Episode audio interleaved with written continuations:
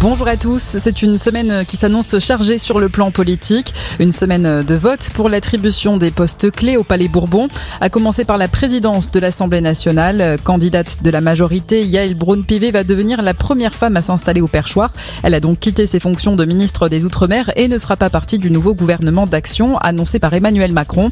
Le chef de l'État a chargé Elisabeth Borne de mener des consultations avec les leaders de l'opposition pour définir une nouvelle feuille de route. Emmanuel Macron qui participe au G7. Le sommet a ouvert ce matin en Allemagne et va durer trois jours. À cette occasion, l'Ukraine demande davantage d'armes et de sanctions contre la Russie après cinq mois de conflit. Euh, quatre pays ont déjà annoncé qu'ils interdisaient les importations d'or russe le Royaume-Uni, les États-Unis, le Canada et le Japon. La ville de Kiev a été victime de bombardements ce matin. Un complexe résidentiel a été visé. Au moins deux personnes ont été hospitalisées et d'autres seraient encore sous les décombres selon le maire de la capitale ukrainienne.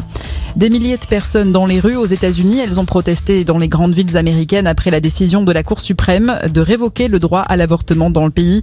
Des milliers de manifestants se sont notamment réunis à Washington devant la Maison Blanche.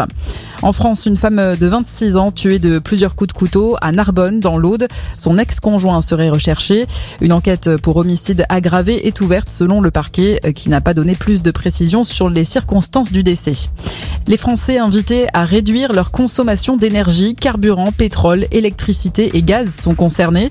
C'est l'appel lancé par les trois principaux fournisseurs, EDF, Total Energy et Engie, dans le journal du dimanche. Face au risque de pénurie et de flambée des prix, l'effort doit être immédiat, collectif et massif, écrivent les fournisseurs d'énergie dans cette tribune. Et puis, huit départements de l'Est de la France sont placés en vigilance orange pour des risques d'orage. L'Ain, le Doubs, le Jura, le Bas-Rhin et le Haut-Rhin, ainsi que la Haute-Saône, les Vosges et le territoire de Belfort. Très bonne journée à tous.